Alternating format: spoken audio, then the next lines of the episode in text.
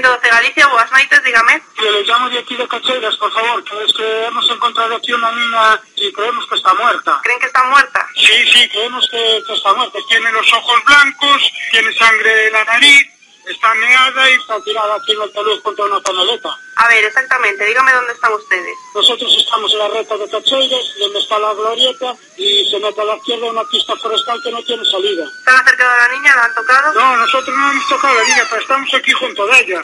Como hemos podido escuchar, ese es el momento exacto en el que es encontrado el cuerpo de la pequeña Asunta en una pista forestal de Cacheira, por dos hombres en torno a la una y cuarto de la madrugada. Como ya sabemos, una pareja de agentes se acercaron a casa de Rosario a dar la trágica noticia a sus padres. La reacción de Porto fue negar que el cuerpo encontrado fuera el de su hija. Insistía en que estaban equivocados y que siguiesen buscando a su pequeña. Tras pedirle a ella y a su exmarido y padre de Asunta, Alfonso, que les acompañase a la finca de Teo que ella poseía y se encontraba solo a cuatro kilómetros del lugar donde había aparecido el cuerpo, ella se negó en un primer momento haciendo alusión a que no podía abandonar su domicilio por si la niña aparecía por allí y se lo encontraba vacío. Pero volveremos más tarde con los padres y la investigación que comenzó a fraguarse aquella misma noche. Vayamos ahora al lugar donde apareció el cuerpo de Asunta. A la persona que hizo la llamada a emergencias se le dio indicaciones para que comprobase si la cría seguía aún con vida, unas indicaciones un tanto raras, ya que éstas, según las declaraciones de éste, fueron que pellizcase a la cría en un pezón. En el lugar, una pista forestal en medio de la nada, en un camino poco transitado y casi en completa oscuridad, aparecía tirado en una cuneta el cuerpo de solo 12 años de Asunta.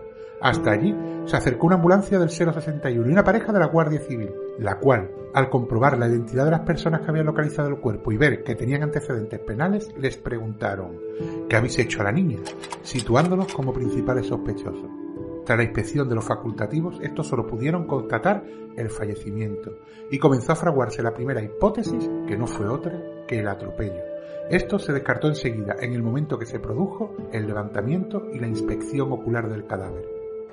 Según el acta del levantamiento del mismo, este dice, en Cacheiras, a 22 de septiembre de 2013, ante mí, secretaria judicial, con la asistencia de su señoría y los médicos forenses, se procede al levantamiento de Asunta Fan Basterra Porto, siendo las 5.20 horas de la mañana. Aparece en posición de cúbito supino con la extremidad superior izquierda flexionada y la mano flexionada sobre la clavícula izquierda la extremidad superior derecha abducida en ABD a 90 grados. Sobre esa misma extremidad se aprecia la manga del chándal azul y las extremidades inferiores están en extensión con la extremidad inferior izquierda en rotación externa y ABD.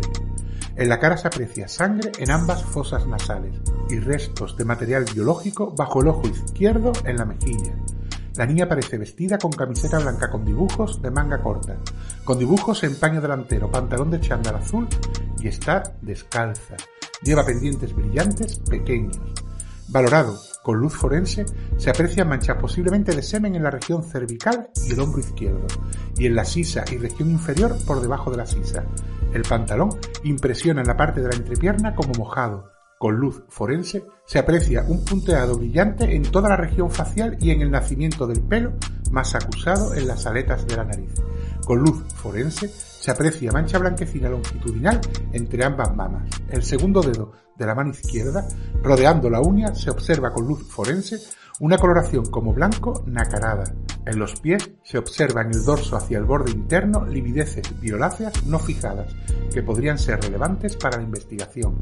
Como señales traumáticas, destaca una erosión escoriación circular de aproximadamente 2 centímetros de diámetro en la región lumbar izquierda, 5 centímetros hacia arriba y mitad de la columna. Se aprecian dos escoriaciones de pequeño tamaño y una zona contusiva inferior. No se aprecian signos traumáticos a la palpación del cráneo ni el cuello. Estas apreciaciones de los médicos forenses en el lugar donde apareció el cuerpo descartaron por completo el atropello, ya que las pequeñas lesiones encontradas hacían más plausible que se hubiesen producido por el arrastre corto del mismo hacia el lugar en el que fue depositado. Ahora tengo que hacer mención a otro dato que por desgracia y según parece es cosa más que habitual en los casos que solemos traer al canal. otro levantamiento en el cual la forense encargada del mismo decide no tomar la temperatura del cuerpo ni del ambiente para datar la hora de la muerte. En este crimen en particular, dicha forense se excusa diciendo que no procedió a la toma de temperatura rectal para no destruir pruebas de una posible agresión sexual. Pero como dictan los manuales forenses, si la toma de la temperatura vía rectal no fuese posible por este motivo, se procederá a la toma de la misma en el oído, cavidad nasal o con los nuevos dispositivos intraviscerales que la toman directamente del hígado. Por lo tanto, la excusa puesta por la forense suena solo a eso, a excusa. Si la no toma de temperatura del cuerpo ya supuso una traba para datar la hora de la muerte, esto no mejoró al introducir el cadáver en una cámara frigorífica durante más de 12 horas. Es cierto existen otros medios para la data, como pueden ser la fijación de livideces cadavéricas o la rigidez post-mortem, pero ninguno de estos datos se hicieron públicos durante el juicio, por lo que dudamos que existan a día de hoy. La cuestión es que la hora de la muerte de la pequeña Asunta fue fijada de forma oficial entre las 7 y las 8 horas. Hay que añadir que junto al cadáver se encontraron tres trozos de cuerda naranja de la empleada para trabajo agrícola y que es muy común en la zona. Ahora hablemos un momento de las personas que encuentran el cuerpo y cómo sucede este hecho. Asunta es localizada por Alfredo Balsa y José Álvarez. El primer relato que dan es que caminando se percatan de que hay un cuerpo tirado en la cuneta y entonces deciden llamar a emergencias, pero los agentes que les toman declaración no se creen que pudiesen ver el cuerpo sin la ayuda de luces de un vehículo. Finalmente terminan admitiendo que, cuando recorrían la pista con las luces de su coche encendidas, pasaron ante el cuerpo, retrocedieron para asegurarse que lo que habían visto era un cuerpo tirado en la cuneta, aunque no tenían claro si aquello era una persona o un muñeco. Así que decidieron olvidar el tema y proseguir su camino, ya que no querían involucrarse en esto debido a los antecedentes penales que ya tenían. Pero al parecer, los remordimientos de conciencia les hizo aparcar su coche ante el bar Feroz, que está a menos de un kilómetro, y volver andando sobre sus pasos para comprobar qué es lo que habían visto. ¿Por qué dejaron el coche aparcado y fueron a pie? Básicamente porque Alfredo Balsa, que es la persona que conducía en ese momento, tenía todos los puntos del carnet retirados, así que decidió montar la película de que lo encontraron a pie.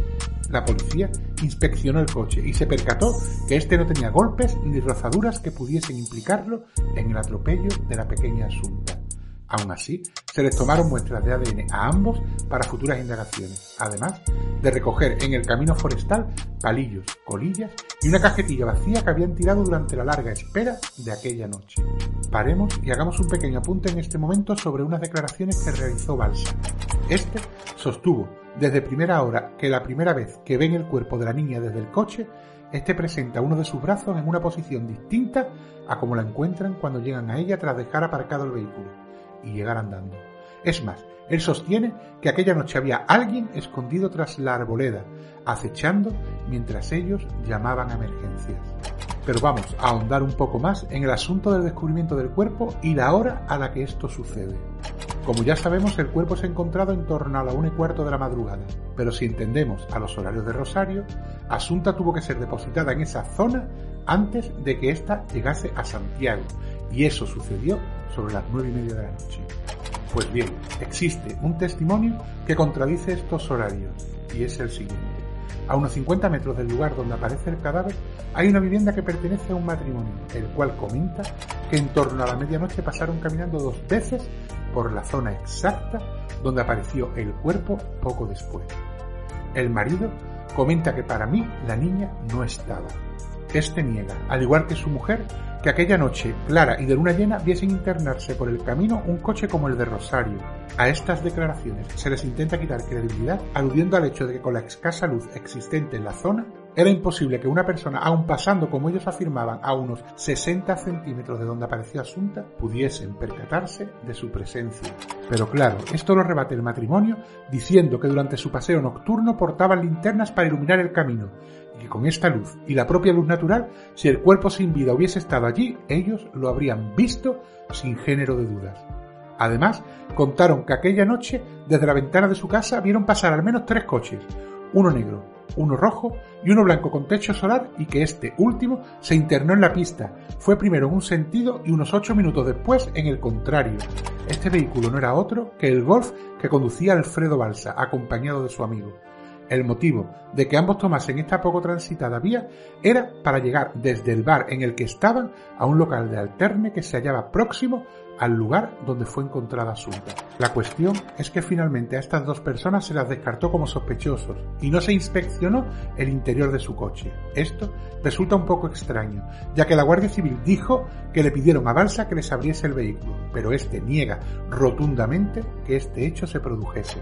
Y finalmente, el cuerpo de Asunta es trasladado al Instituto Anatómico Forense de Santiago de Compostela, donde horas más tarde y tras pasar 12 horas en una cámara frigorífica, le será practicada la autopsia. Hasta aquí tenemos la forma en la que fue encontrada la pequeña, las personas que la localizan, dan la voz de alarma y mienten en sus primeras declaraciones. También tenemos testimonios que ponen en entredicho la hora de la muerte y el abandono del cuerpo que se dará más adelante, así como el posible vehículo que depositó a Asunta en la pista forestal.